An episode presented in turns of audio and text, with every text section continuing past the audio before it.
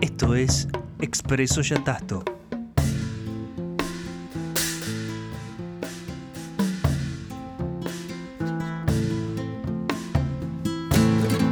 Un podcast de Acervo Yatasto.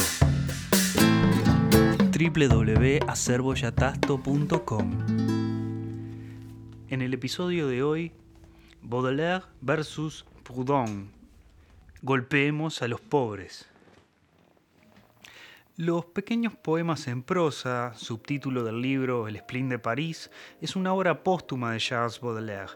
Sin embargo, muchos de los poemas ya eran conocidos, puesto que su editora, Saint-Housset, a quien el propio Baudelaire dedica el libro, había publicado algunos poemas en La Presse, periódico fundado por Émile de Girardin. Era el principal diario de Francia en aquel momento gracias a la visión empresarial de su fundador.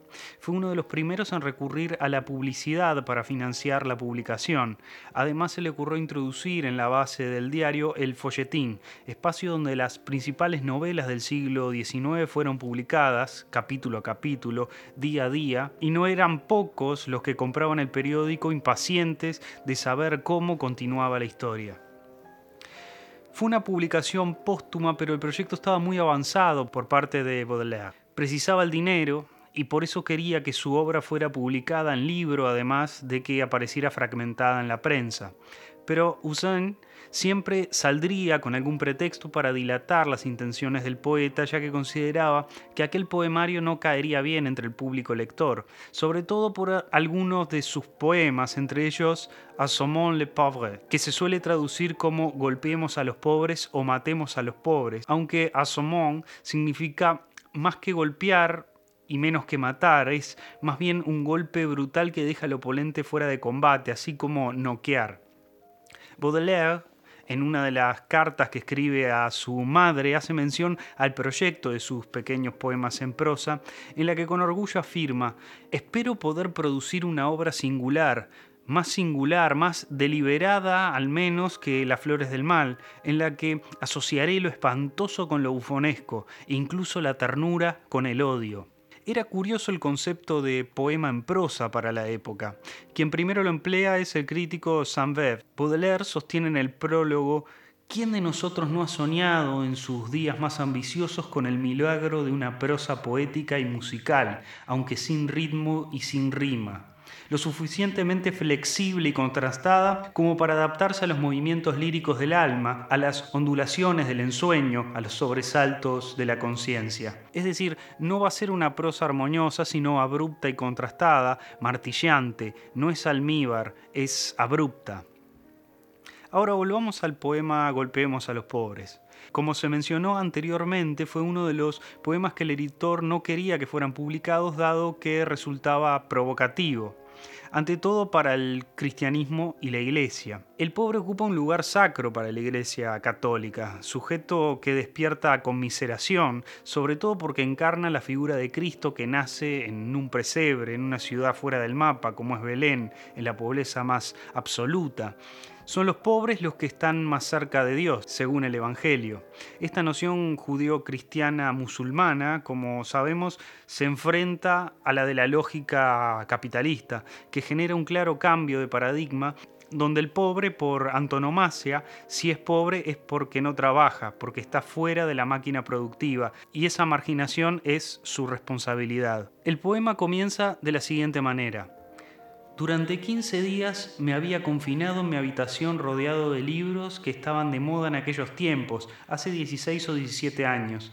Me refiero a esos libros que trataban el arte de hacer que los pueblos sean felices, sabios y ricos en 24 horas, de modo que había digerido, tragado, mejor dicho, todas las elucumbraciones de todos los empresarios de felicidad pública, los que aconsejan a los pobres que se conviertan en esclavos, y de los que les persuaden de que son reyes destronados. No es de asombrar, pues, que me encontrara en un estado mental cercano al vértigo de la estupidez. Aquí Baudelaire se está refiriendo de manera irónica a una cantidad de obras que prometen bienaventuranzas y encima el detalle de en 24 horas, lo que forma parte del sarcasmo, como el discurso económico, tal inversión, tal ganancia, solo que la inversión es mínima y la ganancia es demasiada. Lo que hace el autor es ponerse en contra de todas las teorías sociales que prometían alcanzar la felicidad, el cambio social como artilugio. Habla con sarcasmo de todas esas ideas de la revolución de 1842 que quedaron por el camino. Está siendo sarcástico con un discurso que había hecho política de la felicidad. Está tratando entonces a los revolucionarios como empresarios de felicidad pública. El poema continúa de la siguiente manera. En lo más hondo de mi intelecto me pareció sentir el germen confuso de una idea superior a todos los remedios caseros, cuyo diccionario acababa de recorrer, pero no era más que la idea de una idea, algo infinitamente impreciso. Aquellas lecturas ahora pasan a ser remedios caseros, remedios de vieja, remedios de curanderos, remedios que no curan nada. Luego, diccionarios, es decir, fórmulas que no dicen más que lo que ya se sabe. Está rebajando esas ideas, ideas que pretendían ser nuevas, que venían con el propósito de cambiar lo que había, ideas que eran revolucionarias, como pensar a la felicidad como una instancia política pública, las está descalificando burlonamente. Entonces, ¿qué es lo que hace el protagonista en este poema en prosa? Y dice así y salí con una sed tremenda porque el gusto apasionado de las malas lecturas produce la necesidad proporcional de aire libre y refrescos. Cuando entré en una taberna, un mendigo me extendió su sombrero, con una de sus miradas inviolables que derribarían tronos si el espíritu moviese la materia y si los ojos de un magnetizador hiciesen madurar las uvas. Al mismo tiempo oí una voz que me cuchicheaba el oído, una voz que reconocí perfectamente era la de un ángel bueno o la de un demonio bueno, que a todas partes me acompaña. Puesto que Sócrates tenía su demonio bueno, ¿por qué no habría yo de tener mi ángel bueno? ¿Y por qué no tendría, como Sócrates, el honor de alcanzar mi certificado de locura, firmado por el sutil Leleuc y por el avispado Balaguer? Esta diferencia existe entre el demonio de Sócrates y el mío, que el de Sócrates no se le manifestaba sino para defender, avisar o impedir, y el mío se designa aconsejar, sugerir, persuadir. El pobre Sócrates no tenía más que un demonio prohibitivo, el mío es gran afirmador, lo mío es demonio de acción, demonio de combate. Su voz, pues, me cuchicheaba esto, solo es igual a otro quien lo demuestra y solo es digno de libertad quien sabe conquistarla. Inmediatamente me arrojé sobre mi mendigo. De un solo puñetazo le hinché un ojo, que en un segundo se volvió del tamaño de una pelota. Me partí una uña al romperle dos dientes, y como no me sentía con fuerza bastante, porque soy delicado de nacimiento y me he ejercitado poco en el boxeo, para batir al viejo con rapidez, tomé con una mano de la solapa del vestido, la agarré del pescuezo con la otra y empecé a sacudirle vigorosamente la cabeza contra la pared. He de confesar que antes había inspeccionado los alrededores de una ojea para comprobar que en aquel arrabal desierto me encontraba, por tiempo bastante largo, fuera del alcance de todo agente de policía. Podemos apreciar aquí cómo Baudelaire narra toda la golpiza de manera insensible, fría.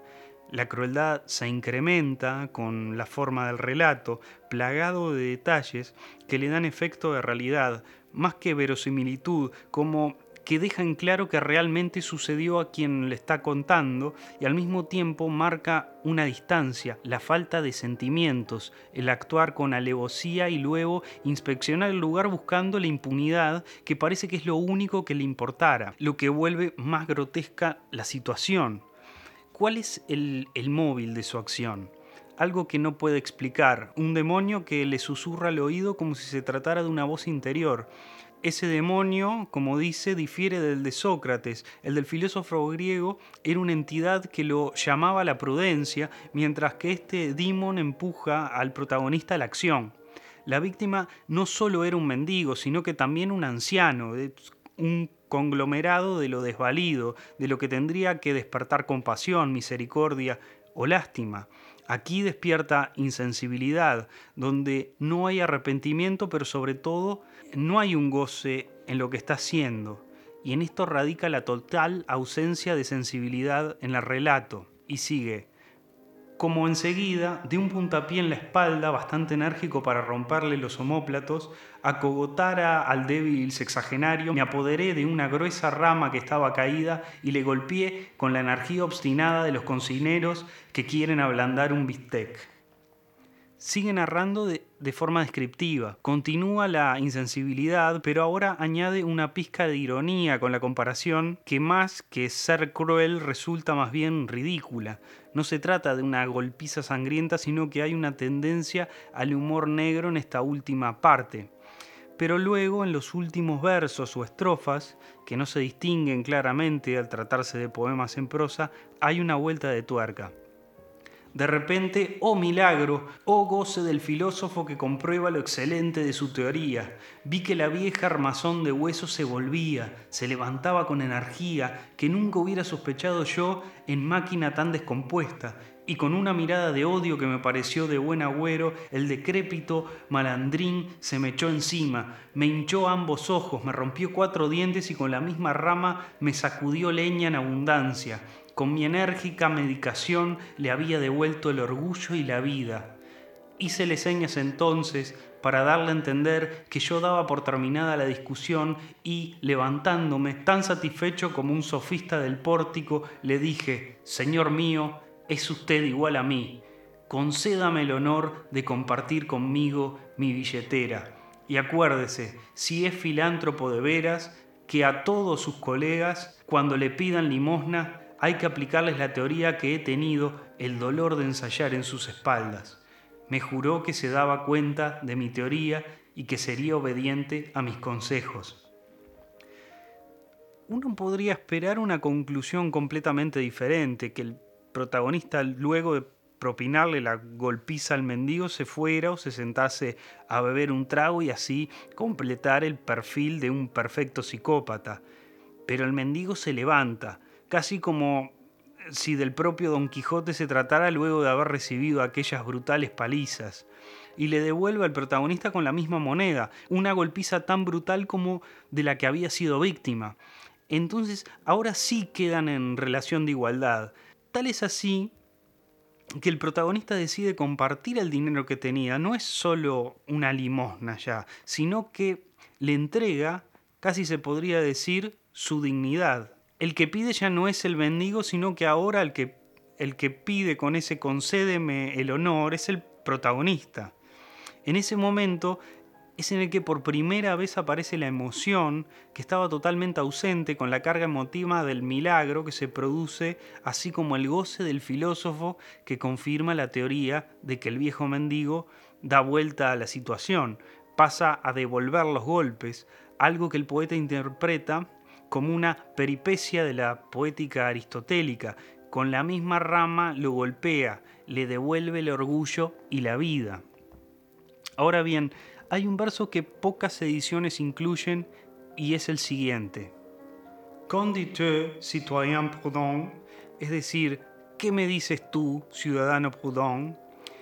Pierre-Joseph Proudhon fue un filósofo anarquista que se dedicó a teorizar y a diferencia de otros como Marx, Blanqui, Kropotkin o Bakunin, que venían de familias acomodadas, era de origen obrero, de familia modesta.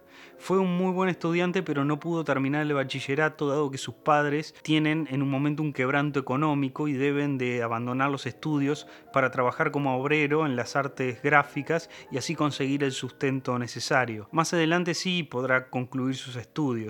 Era un hombre de carácter letrado y combativo. Su máxima la propiedad es un robo, es uno de los emblemas más característicos del movimiento libertario. En el momento en que Baudelaire escribe este poema estaba muy fresca la muerte de Proudhon. En parte es por eso que se retira esta línea de la primera edición, resultaba demasiado crudo para el momento.